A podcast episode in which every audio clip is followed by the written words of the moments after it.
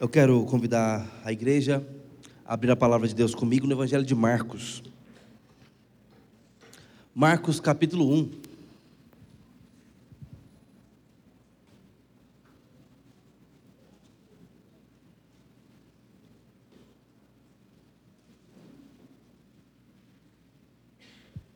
Eu quero ler os versículos 1 a 4 e depois ler uma porção de 9 a 11 com os irmãos. Evangelho de Marcos, portanto, segundo texto do Novo Testamento, na nossa configuração bíblica que nós temos em mãos há já há bastante tempo.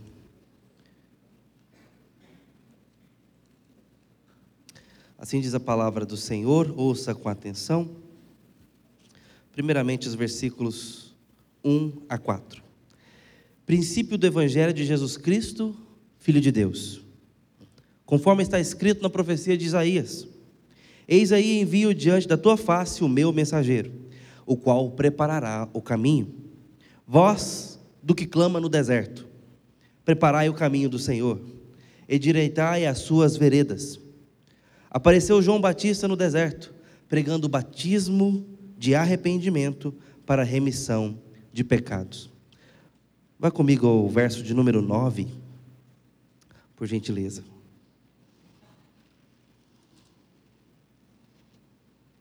Naqueles dias veio Jesus de Nazaré da Galileia e por João foi batizado no Rio Jordão.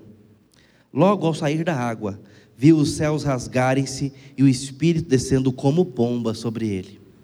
Então foi ouvida uma voz dos céus: Tu és o meu filho amado, em ti me comprazo. Amém. Essa é a palavra de Deus. Eu quero aproveitar esse momento para fazer uma leitura de um livro chamado O Sobrinho do Mago. Esse livro é de C.S. Lewis não foi o primeiro livro das crônicas de Nárnia a ser escrito, mas é o primeiro livro cronologicamente na história das crônicas de Nárnia. Começa aqui toda a história. Esse livro foi escrito posteriormente para dar o início para a trama das crônicas de Nárnia. Crônicas essas que foram escritas para preparar o caminho do evangelho para as crianças. E tem um trecho nesse livro que me chama muita atenção, no belo imaginário desse grande autor cristão que foi o C.S. Lewis. Eu quero ler então o trecho que nós podemos chamar de a criação de Nárnia. Diz assim, ouça com atenção. O leão andava de um lado para outro na terra nua, cantando a nova canção. Era mais suave e ritmada do que a canção com a qual convocara as estrelas e o sol, uma canção doce, sussurrante. À medida que caminhava e cantava, o vale ia ficando verde de capim. O capim se espalhava desde onde estava o leão como uma força e subia pelas encostas dos pequenos montes como uma onda. Todo esse tempo prosseguiam a canção do leão e o seu majestoso caminhar, de um lado para outro, para frente e para trás. Ouvir a canção era ouvir as coisas que ele estava criando. Olhava-se em volta e elas estavam lá.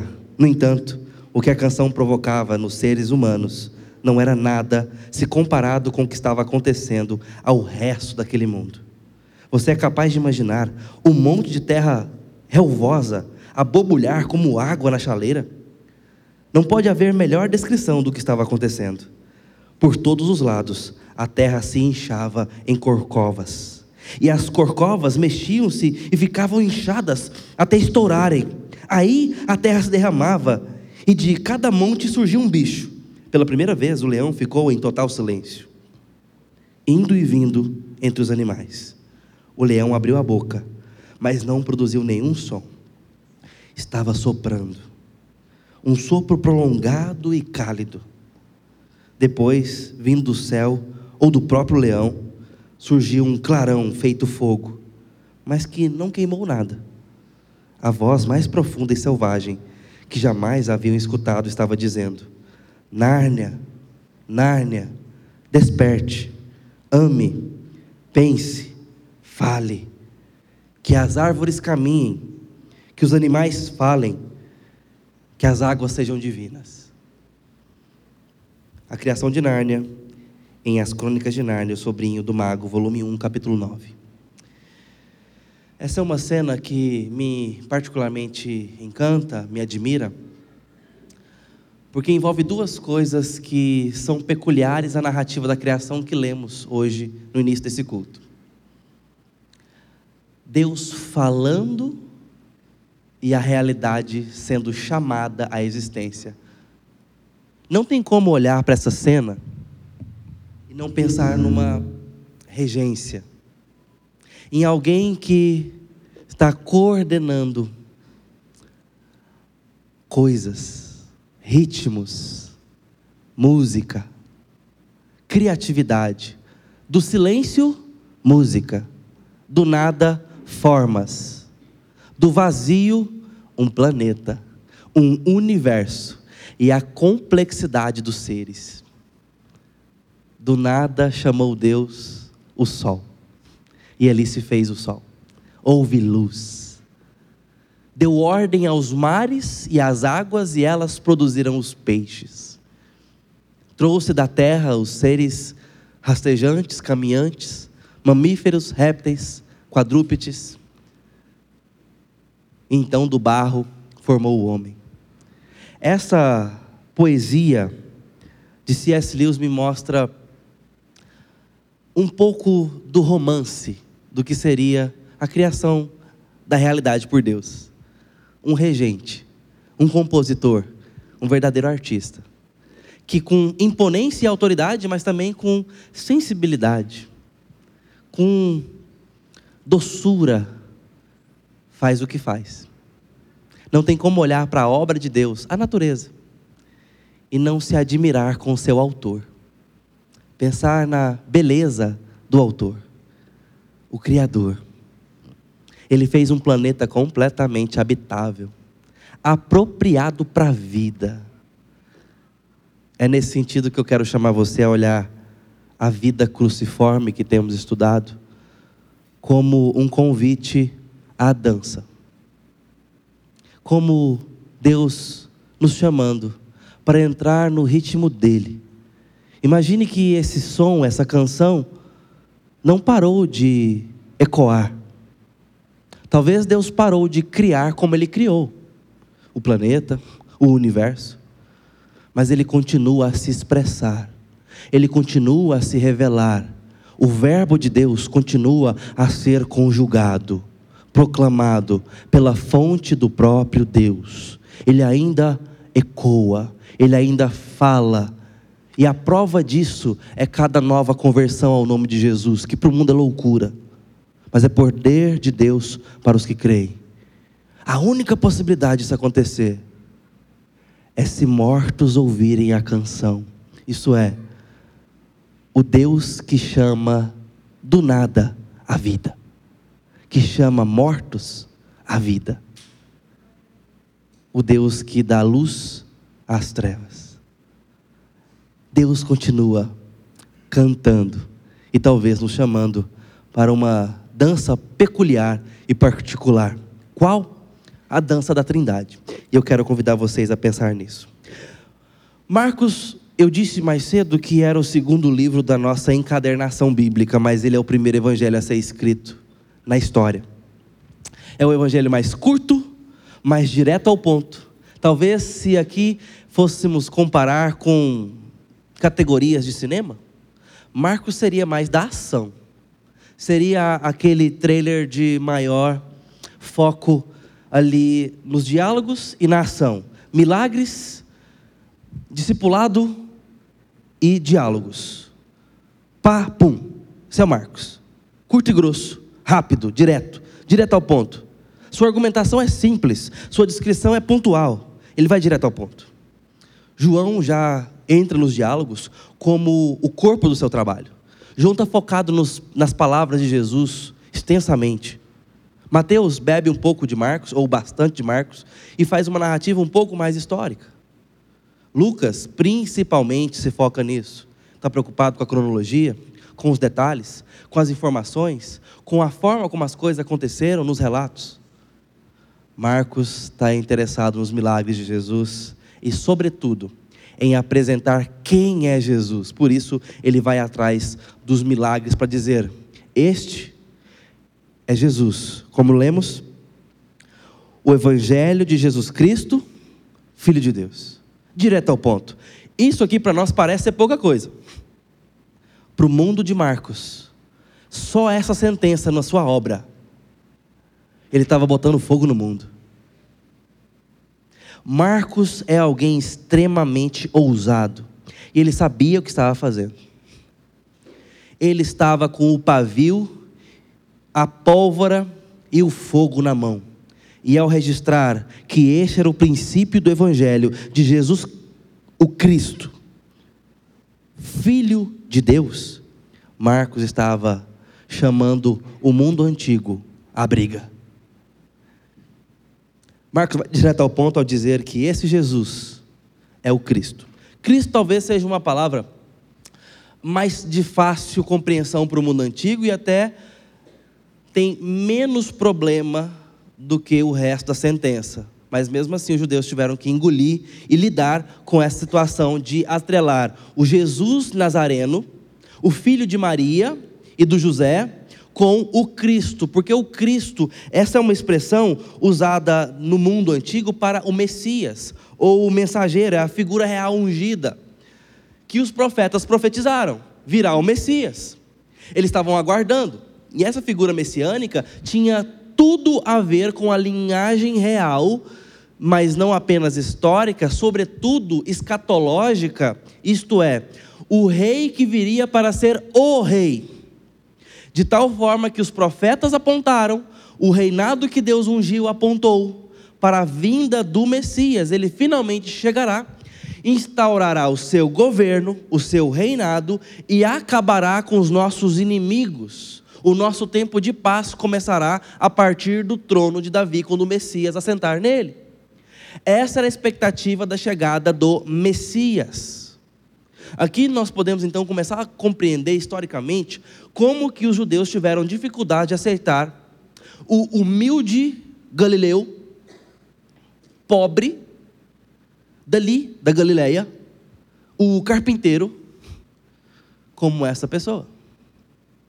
Esse rei, o rei, profetizado por muito tempo, esperado por muito tempo, o rei, que se assentaria no trono para por fim à guerra, trazer a glorificação do povo judeu, acabar com os inimigos. Não era humilde demais, na sua opinião? Não era singelo demais, na sua opinião? Por isso, a sua identidade foi tão questionada por aqueles que não criam. E Marcos já estava sendo ousado o suficiente para dizer: Este Messias é aquele, o profetizado. Este homem é o Messias, é o Cristo que foi profetizado. Mas Marcos não se contenta com essa afirmação e para botar fogo no mundo e anunciar que este era o Cristo, ele o chama de Filho de Deus. Aqui Marcos está, de fato, colocando o pé onde ele não vai arredar. Ele está falando para o que veio com a sua obra inspirada pelo Espírito Santo. Declarar que Jesus é o Filho de Deus. Portanto, agora, ser o Cristo Messias é só uma consequência. Ficou algo, me entendam bem, até suave perto dessa declaração. Ele é o Filho de Deus, ele é o próprio Filho de Deus no mundo. É um termo que, para aquela geração, é algo completamente ousado, é algo muito bruto, muito forte de se ouvir. Deixa eu assustá-los brevemente, eu vou tomar muito cuidado com o que eu estou falando aqui, mas me entenda da melhor forma possível, ok? Olha aqui no meu olho para a gente fazer a melhor comunicação. Pode colocar na câmera central aqui, pessoal do fundo, me vê bem. É como se hoje, como se. Ah, não vou falar isso não. Tá, vou, mas calma lá. É como se hoje alguém falasse: Jesus voltou, está ali na esquina. O que, que você vai fazer? Hum, é mesmo? Eu sei que tem parâmetros escatológicos, bíblicos, para a gente pensar sobre isso, com critérios. A vinda dele vai ser sem avisar e tudo mais, mas todo olho verá, vai ser um negócio. É, daquele jeito, vai sair do Oriente para cá como um relâmpago, vai ser um negócio aparentemente mais chamativo. Mas vocês estão entendendo o quão ridículo parece essa afirmação? Alguém chegar para você, Jesus chegou, está ali. Está andando, está tomando café lá em casa. Não parece ridículo, banal demais? Não parece? Exatamente o ponto aqui, queridos. Eu estou tentando fazer uma advocacia aqui para os judeus, entendendo o lado deles. É por incredulidade, mas entendo o lado deles. Não se discerniria isso aqui sem fé. Sim, precisava de fé. Mas entendo o lado histórico deles. Esse é o lado deles. Eles não aceitam aquele homem. E Marcos está dizendo: não posso falar outra coisa. Eu não vim aqui para agradar vocês. Este é o Filho de Deus. Marcos estava interessado em afirmar a total divindade de Cristo. Seu evangelho é para isso. Se você vai ler o texto de Marcos, esse é o alvo de Marcos. Cada recorte, a gente chama isso de perícope dentro da interpretação de textos, que é um recorte dentro do texto que tem uma unidade de leitura per si, um começo, meio e fim que faz sentido na obra. Cada perícope de Marcos, cada bloco aqui dos recortes, ora mostra um milagre, ora mostra um diálogo, ora mostra um relato histórico, uma narrativa. Todos esses blocos que compõem a sua obra são com essa finalidade: mostrar que Jesus é o Filho de Deus. Não tem como passar por essas letras e não entender que Jesus é o Filho de Deus. Você pode não crer, mas é isso que está sendo dito. Ou você crê nisso, ou você rejeita isso mas ele está com esse propósito. Essa é a proposição do Evangelho de Marcos. Esse é o sentido do texto. E a palavra, em todos os seus livros, possui significado. Quando nós vamos atrás da interpretação bíblica, nós estamos atrás do significado do texto, que nós não atribuímos ao texto. E esse significado não muda. Tem gente que fala assim, pastor, a Bíblia é maravilhosa, né? Eu falo, é mesmo. Então, toda vez que eu leio um versículo, eu entendo uma coisa. Eu falei, ah, ou você leu pelas metades está entendendo pelas metades, ou você está colocando significado no texto. Porque o texto foi escrito com inteligência. Ou seja, tem uma mensagem para passar. Essa mensagem não muda. Sua compreensão pode ter sido vaga, ou mais profunda, ou em termos, e depois completa, e aí sim mudou, porque você não tinha entendido todo. Ou você atribuiu significado para uma coisa que não tinha significado, ou pelo menos aquele significado. Há uma escola na, na linha do cristianismo, na linha histórica do cristianismo, que hoje não ninguém fala que faz isso, como defensor de uma metodologia de interpretação e pregação, mas muita gente faz na prática, que é alegoria. Sabe o que é alegoria? É pegar a fitinha vermelha de Raab e falar o seguinte: isso aqui significa o sangue de Cristo, que não sei o que, que não sei o que, que não sei o que. Os pregos da, da arca significa aquilo, que aquilo outro, que aquilo outro. Cada pedrinha que Davi pegou ali é assim, cada uma significa não sei o que, não sei o que, não sei o que. Isso é alegoria. Atribuir significado espiritual para elementos que são meramente históricos ou atribuir significado teológico e espiritual para aquilo que não é o propósito do texto na sua escrita. A gente precisa olhar esse texto como texto. Então eu vou lendo, estudando e vou entendendo o que, o autor está dizendo. Crendo que isso foi inspirado pelo Senhor. O que? O sentido do texto. Espero que sejamos esclarecidos enquanto igreja nesse ponto. É assim que se lê a Bíblia. Assim a gente alcança maturidade cristã, profundidade e se arma contra as ciladas do inimigo e cresce espiritualmente. Que Deus abençoe nisso. Fechando a janela, volta para Marcos. Marcos quer nos ensinar que Jesus é o Filho de Deus. Ele faz isso, quando eu li aqui nos versículos 1 a 4, ele atrela João Batista ao que está acontecendo. Primeiro ele fala que João Batista era o profetizado por Isaías. Olha a ousadia do Marcos. Mas ele sabe o que está fazendo, porque o Espírito Santo está o inspirando. Ele fala: Esse João Batista é a voz que clamaria no deserto que o profeta Isaías profetizou. E que prepararia, Isaías, o caminho, Isaías falando, e que prepararia o caminho para a vinda de Deus na terra, nesse novo tempo. Marcos está aqui atrelando dois personagens a uma argumentação muito profunda, muito ousada. Que João Batista é a voz que clamaria no deserto e que o que ele preparou o caminho é o próprio Deus, e o próprio Deus é o Jesus, o carpinteiro. Ele está fazendo essas duas afirmações, afirmações, está correlacionando tanto João Batista quanto Jesus como alvos da profecia antiga e tão respeitada no mundo judeu, feita por Isaías. Nessa hora ele está dizendo que o cristianismo não tem muita novidade assim. Não é tão novo assim.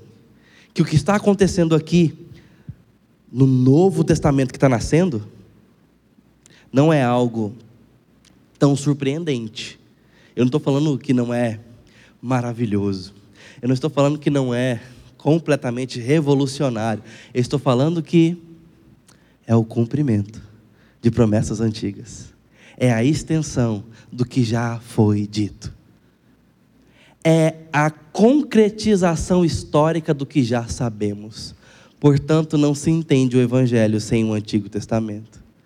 Ele é a evidência do que os profetas falaram é a concretização histórica do que todo o período de sabedoria apontou. Ele é o cumprimento das promessas feitas aos patriarcas. A moldura é o Antigo Testamento. E a tela é Jesus aparecendo no novo. É assim que a gente entende a Escritura. É um livro só.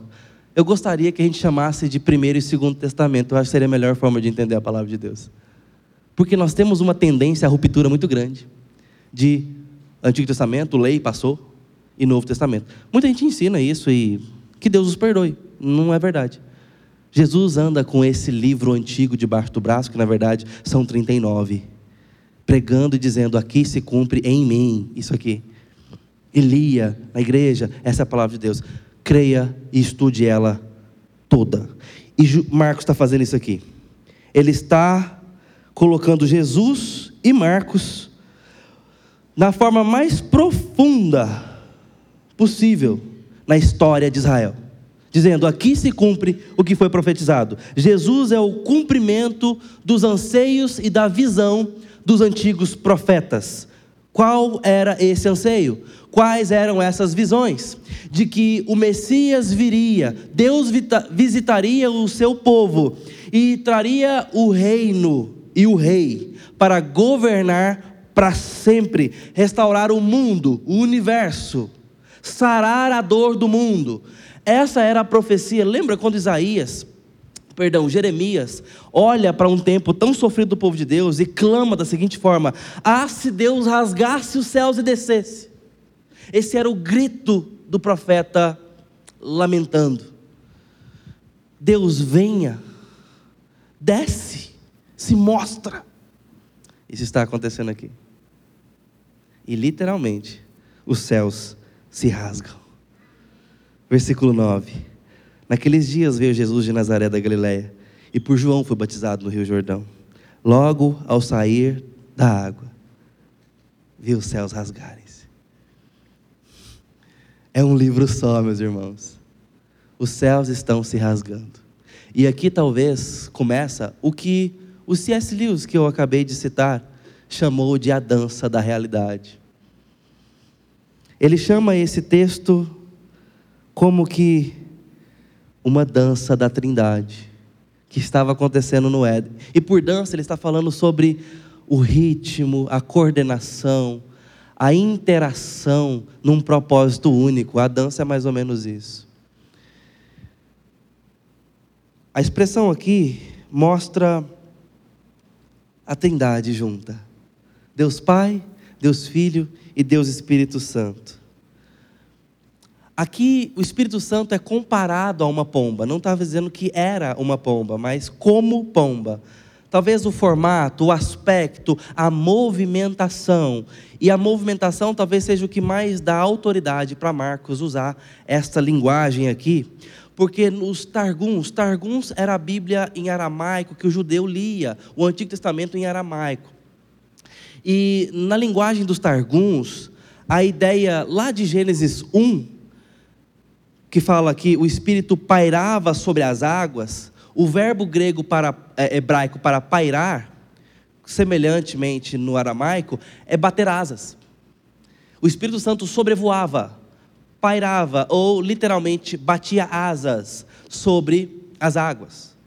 E aqui não é uma indicação clara e notória de que o Espírito Santo tem asas, ou que ele é uma figura é, de ave mas a sua movimentação lembra isto, tanto no relato mosaico, quanto aqui no relato evangélico de Marcos, como pomba. Nos Targuns, eles até usam essa expressão para capturar essa ideia lá do Moisés, no capítulo 1. E a tradução literal do Targum é assim: A terra era sem forma e vazia, e havia trevas sobre a face do abismo, e o Espírito de Deus pairava sobre a face das águas como uma pomba.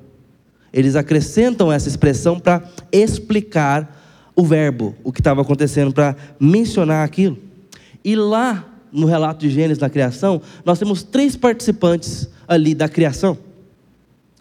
Literalmente, quais são eles? Deus, disse Deus, então o texto mostra Deus agindo, chamado de Deus. Nós temos o Espírito que paira, bate asas sobre o mundo disforme, prestes a ser moldado, e a palavra. Esses são os três personagens na criação. E a palavra de Deus interagindo por meio da qual tudo que foi feito se fez. Por meio da palavra de Deus, ele cria, ele faz o que faz. Esses três participantes estão aqui, agora em Marcos. E a gente vê quem é a palavra. Posteriormente explicado pelo João. No princípio, Jesus era o Verbo. E o Verbo, ou a palavra, o Logos, estava com Deus. E tudo que foi feito, foi feito por Ele. E nada do que existe sem Ele se fez. Este é a própria palavra de Deus. Esses participantes estão aqui: o Pai, que é a voz, o Filho, que é o homem, e a palavra, porque agora está encarnado, o Verbo se fez carne. O evangelista João nos ajuda a entender isso. E o Espírito descendo como uma pomba. Marcos está deliberadamente chamando a nossa atenção para a memória da criação. Lembrem-se disso. Eu quero que vocês se lembrem da criação nesse momento. Ele está preparando o terreno para o que ele vai mostrar. Ele quer que a gente entenda algo maior do que o próprio texto que ele está escrevendo. Ele quer que a gente lembre de um texto anterior ou paralelo. Ele quer nos levar a Gênesis. Lembre da narrativa de Gênesis agora, nesse momento, em que eu estou relatando o que aconteceu no Rio Jordão. Jesus está sendo batizado. Assim como na criação original, lá do mundo, sem forma, que foi tomando forma e moldado. Foi um projeto do Deus triuno. Agora, o projeto da humilhação de Cristo, trazendo redenção ao mundo, trazendo nova vida ao que não tem, profetizando e cumprindo nele a nova aliança, é um projeto do Deus triuno. Aquela harmonia do começo entre as pessoas da Trindade, agora mais uma vez se manifesta no projeto de Jesus, o Deus homem se humilhando no mundo, porque o batismo de Jesus é humilhante. Esse não é o batismo cristão, viu, queridos? Não confundam as coisas. Esse não é o batismo que eu e você participamos hoje. Esse batismo aqui ele se encerra. Ele ia acontecer no Antigo Testamento. Ele não é a circuncisão. O que continua no Novo Testamento, que os apóstolos vão fazer, que os discípulos vão fazer, que as famílias vão ser submetidas, os três mil no deserto vão ser submetidos, é está para a circuncisão do Antigo Testamento. Agora não feito mais com meninos homens ou com homens, mas feito com todas as pessoas que estão debaixo da aliança, o povo de Deus, como sinal público da adesão ao povo de Deus. E essa adesão era em família. Aqui já estaria uma boa base para a gente entender a base teológica do nosso batismo infantil. Da circuncisão que Deus ordenou que acontecesse em família, como pacto do povo de Deus, era uma, um sinal público do povo de Deus. A circuncisão é explicada como batismo para nós no Novo Testamento. Então a gente vai para o Novo Testamento, não temos mais a circuncisão e temos o batismo com água no lugar. Esse batismo aqui era específico do Antigo Testamento e ele também era usado para poder oferecer sacrifício no templo. Então você vai percebendo que esse batismo ele vai perdendo utilidade no seu decorrer uh, teológico da Escritura e ele realmente ele não é praticado depois de Cristo. Talvez Jesus esteja nos mostrando aqui indiretamente que ele foi o último a ser batizado para oferecer sacrifício, porque depois do seu próprio sacrifício nenhum outro é necessário. Então ninguém mais precisa se preparar para sacrifício. O que a gente continua fazendo? Demonstração pública e familiar de que cremos na aliança e que estamos em famílias debaixo da aliança. E que vamos instruir os nossos filhos. Deuteronômio. A família cria Lembra do texto de Moisés, quando o cordeiro foi imolado, sacrificado, e o sangue foi passado no, no, umbral das portas, para que o anjo do juízo passasse, e aqueles que estavam debaixo do sinal do sangue não seriam consumidos na ira do juízo. Ali o cordeiro foi comido em família, ele foi servido em família, e essa verdadeira, a verdadeira não, a primeira Páscoa. Essa Páscoa nós não celebramos hoje. Tá? Esta, ela significa para nós algo importantíssimo mas hoje nós celebramos não a Páscoa, nós celebramos a ressurreição de Cristo. É isso que nós celebramos. A ressurreição do cordeiro que foi morto. Nós não celebramos necessariamente a morte do cordeiro como algo celebrativo na Páscoa, tá? A gente faz muita confusão com essas coisas. É muito importante a gente entender que algo que nós devemos celebrar sempre é que a morte e ressurreição de Cristo, ela é celebrada pela igreja no drama da ceia sempre, e agora aguardamos a volta do Cordeiro. Mas a Páscoa judaica não é algo que está no nosso calendário como algo para ser revivido daquela forma. Mas é muito importante que a gente entenda a sua significação no povo de Deus. E ali, em família, participaram do Cordeiro, e Deuteronômio, Deuteronômio nos mostra que os pais com os filhos circuncidados ou batizados deveriam agora instruir os seus filhos, andando pelo caminho, ao deitar, ao levantar, escrever nas paredes, colocar na roupa, era para pregar o tempo inteiro para os filhos. Que filhos são esses? Circuncidados. Circuncisão não leva a criança a conhecimento de Deus. O conhecimento veio pela instrução na palavra. Então não devemos confundir as coisas. Batismo não é extrema unção, nós não cremos nisso nós não cremos que o batismo salva. Nós cremos que é um privilégio que Deus nos dá de publicamente afirmarmos: estamos debaixo da aliança de Deus. E eu apresento os meus filhos para esse sinal. Somos família do pacto. Deus não me deu filhos para calamidade, como o profeta Isaías falou. Aqui estão os meus filhos, como visível sinal público de pertencimento ao povo de Deus. A gente fez o batismo da Alice aqui uns dias atrás. Esse era um sinal público de que Alice agora era membro dessa igreja, e sabendo que essa igreja, com seu rol de membros, representa parte do povo de Deus. Como que isso é verdade? Pelo que Deus faz na adoção de filhos, na fé. Ele está congregando aqui uma congregação de ovelhas dele, espiritualmente falando.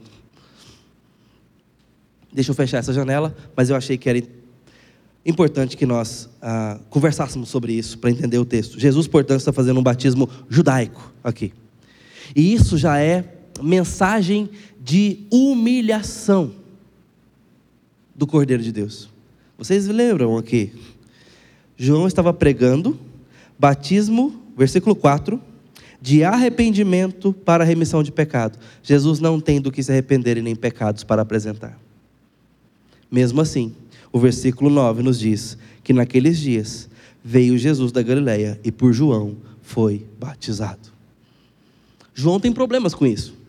Aqui a gente não vê, mas nos evangelhos mais detalhados, isso não quer dizer que são melhores, só tem um ângulo diferente, uma proposição diferente, nos mostram o próprio João tendo dificuldade com isso aqui, dizendo eu que deveria ser batizado pelo Senhor.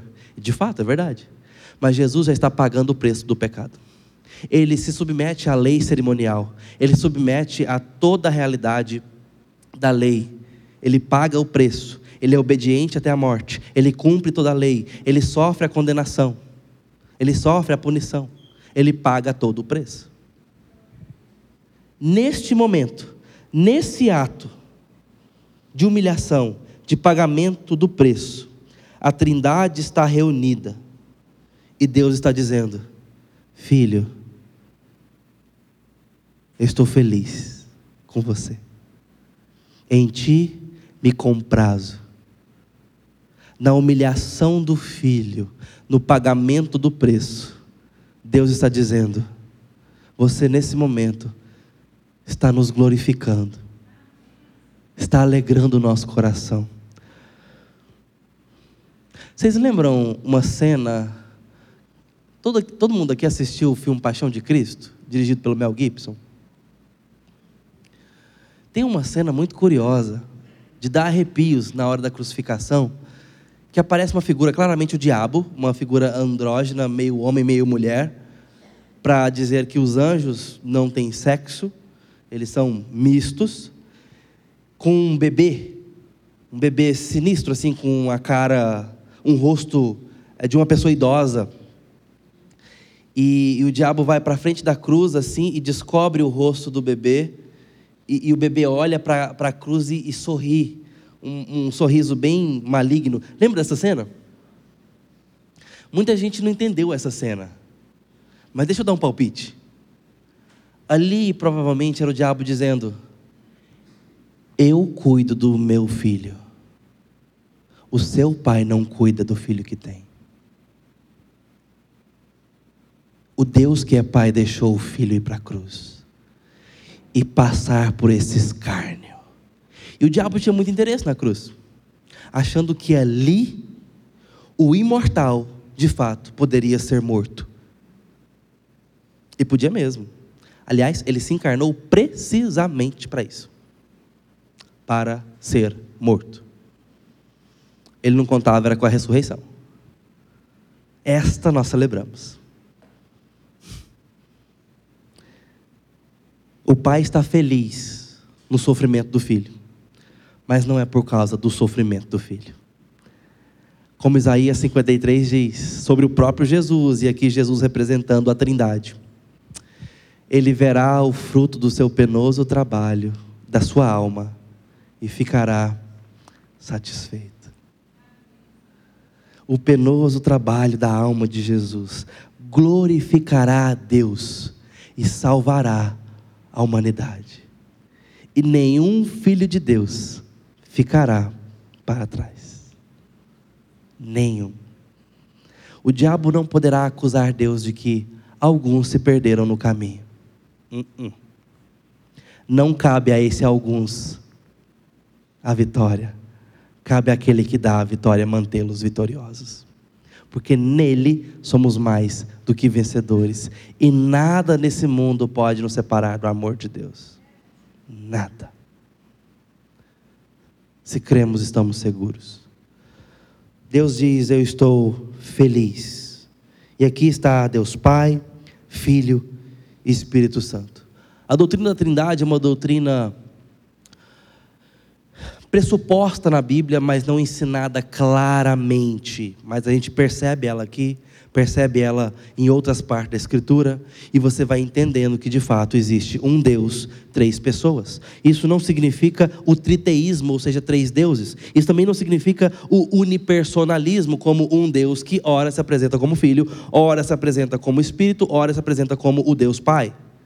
É muito importante que a gente divida a cabeça. E eu sei que não é algo simples, porque foge à nossa sensibilidade humana, né? Foge à nossa capacidade humana de experiência. A gente não sabe o que é isso na prática.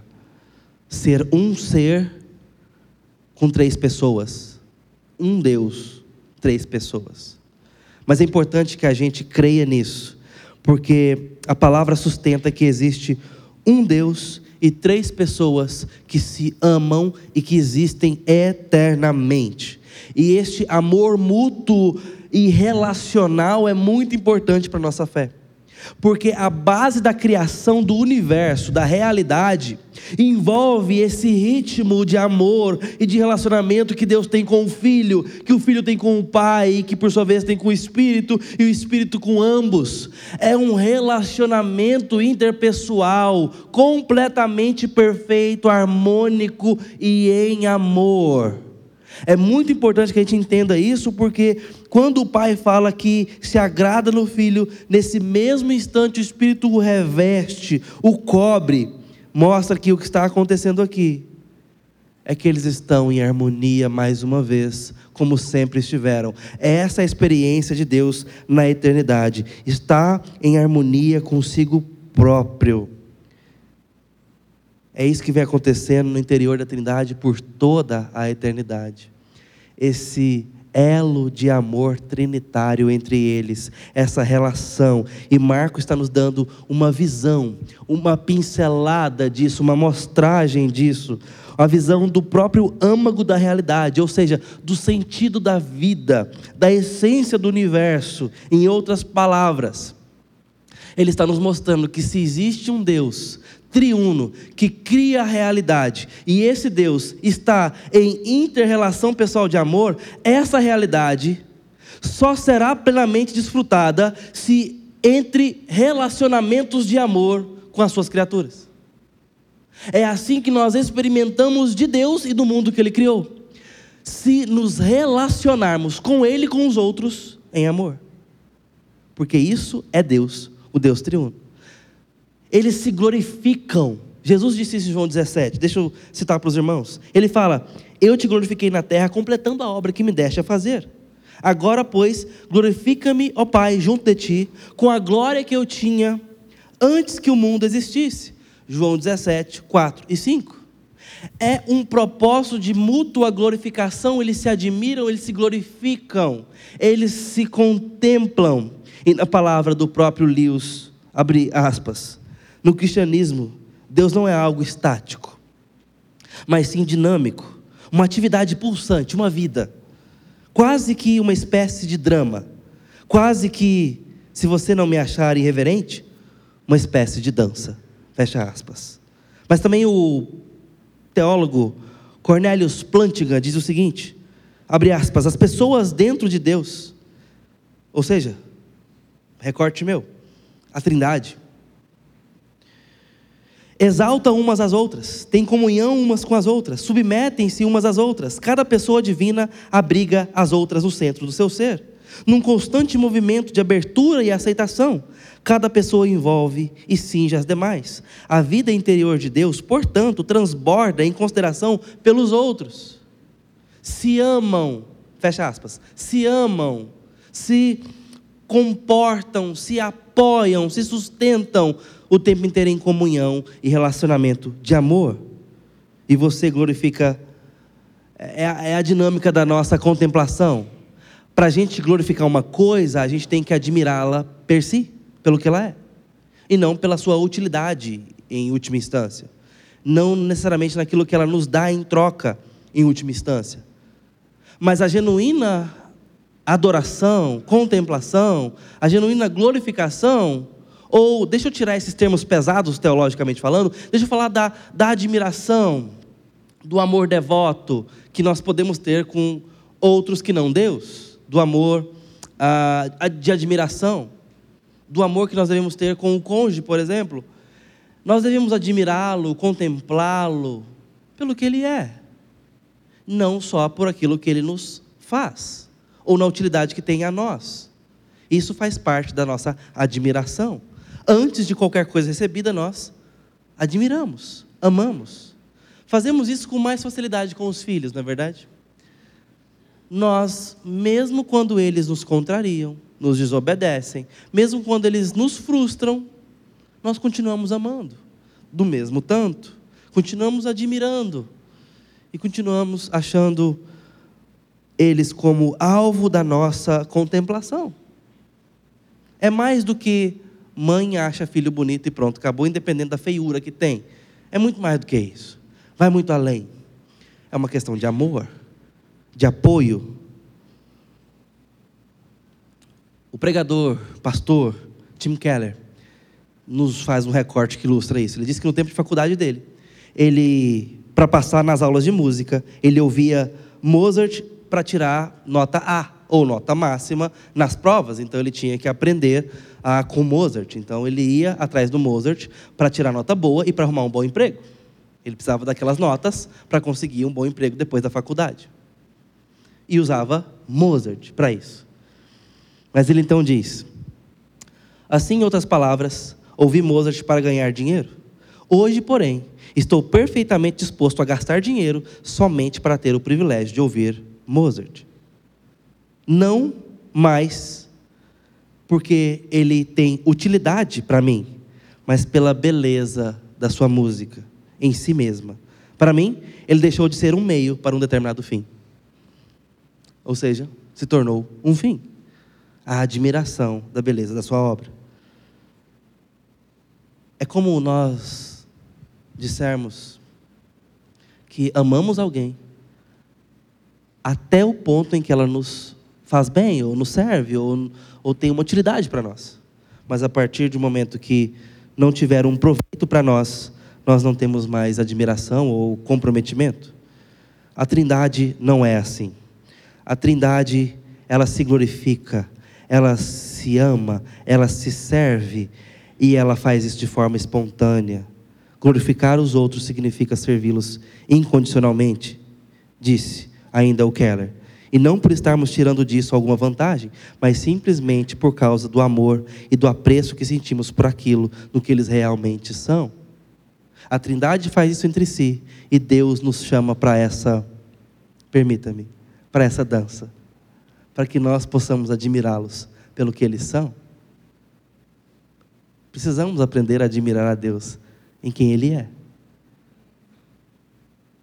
Mesmo às vezes não concordando com os modos de Deus, preferindo outra forma, mas Ele continua sendo bom, continua sendo Deus, continua sendo lindo, continua sendo admirável, continua sendo perfeito, continua sendo belo, continua sendo grande, infinito, santo, puro, justo. E nós devemos admirá-lo por isso. É isso que Deus vem desfrutando por toda a eternidade. O Pai, o Filho, o Espírito derramam-se de amor um para o outro, e a gente vê isso na palavra. Eles estão comprometidos, servindo um ao outro, e procuram infinitamente a glória um do outro, como nós vimos na palavra de Jesus. E esta é a equação da felicidade, do mundo perfeito. E o nosso mundo, que é tão diferente disso? É mesmo, e sempre foi. A boa notícia é que se é verdade que esse mundo foi criado por um Deus triuno, que se ama em relacionamento, amor, paz. Então, esta é a verdadeira realidade. Que agora em Jesus está sendo recriada, porque ela está estragada e contaminada pelo pecado. O apóstolo Paulo diz que em Cristo, na sua segunda carta aos Coríntios, diz que em Cristo todas as coisas estão sendo recriadas. Tudo foi feito por meio dele, para ele e nele. E sem ele, nada do que foi feito se fez. Mas ele está criando nova criatura, está recriando a realidade, onde haverá uma nova criação.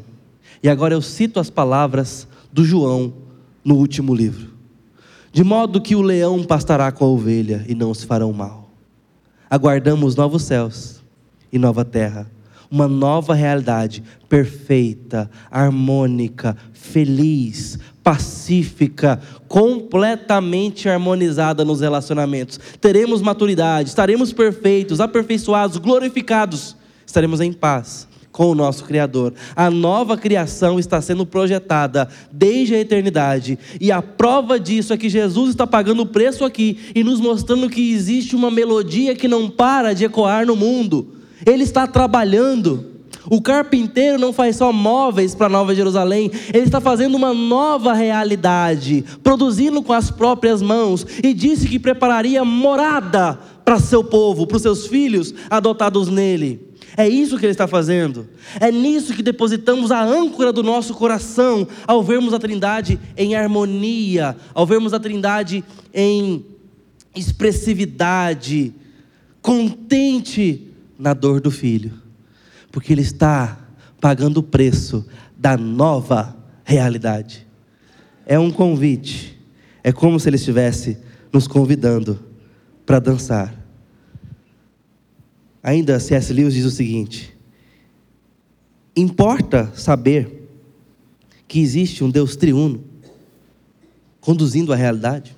E ele responde, agora sim, as palavras dele: importa mais do que tudo no mundo. Toda essa dança, ou drama, ou padrão dessa vida tripessoal de Deus, deve estar representada em cada um de nós. Júbilo, poder, paz, vida eterna. São uma grande fonte de energia que jorra no próprio âmago da realidade. O que Deus é e tem comunicado a nós é para nossa felicidade. É para nossa contemplação, reforma pessoal. Ele está nos recriando. Começou uma obra em nós e vai completá-la até o dia de Jesus. Ele tem se comunicado porque nos fez a sua imagem e semelhança, e tem se comunicado através do discipulado na palavra, nos transformado, feito o novo homem aparecer cada vez mais. Esse é o processo de santificação, de discipulado e de caminhada. A Trindade, de forma voluntária, está nos envolvendo com ela própria ao nos chamar para seguir Jesus na história. É uma forma de se conectar com o Criador de todas as coisas, com o Deus de todas as coisas. Se o mundo foi criado por um Deus triuno, relacionamentos de amor são nossa prioridade e a essência da nossa vida. Se por toda a eternidade, sem que tenha havido um início ou que vá haver um fim, a realidade suprema é comunhão com pessoas que conhecem e amam umas às outras. Então, a realidade suprema tem a ver com os nossos relacionamentos em amor agora. E o discípulo de Cristo testemunhará sobre Cristo quando entender que precisa amar a Deus sobre todas as coisas e o seu próximo como se ama. Essa é a dança que nós somos convidados a bailar. Esse é o ritmo que nós somos convidados a andar, convocados e enviados. Se a vida é uma dança divina, então, acima de tudo, você precisa aprender os passos. Dar as mãos para o Espírito Santo. Amar pessoas, amar a Deus, honrar a Cristo. Foi para isso que você foi criado. Você foi feito para esse ritmo para testemunhar do movimento de Deus. E o movimento de Deus na Trindade é esse: relacionamentos de amor. Precisamos aprender a nos amar, a nos suportar uns aos outros. Só assim desfrutaremos do amor de Deus plenamente na nossa história. É assim que ele nos ensina a orar através do evangelista Mateus. Que Deus te abençoe e te dê graça nessa noite.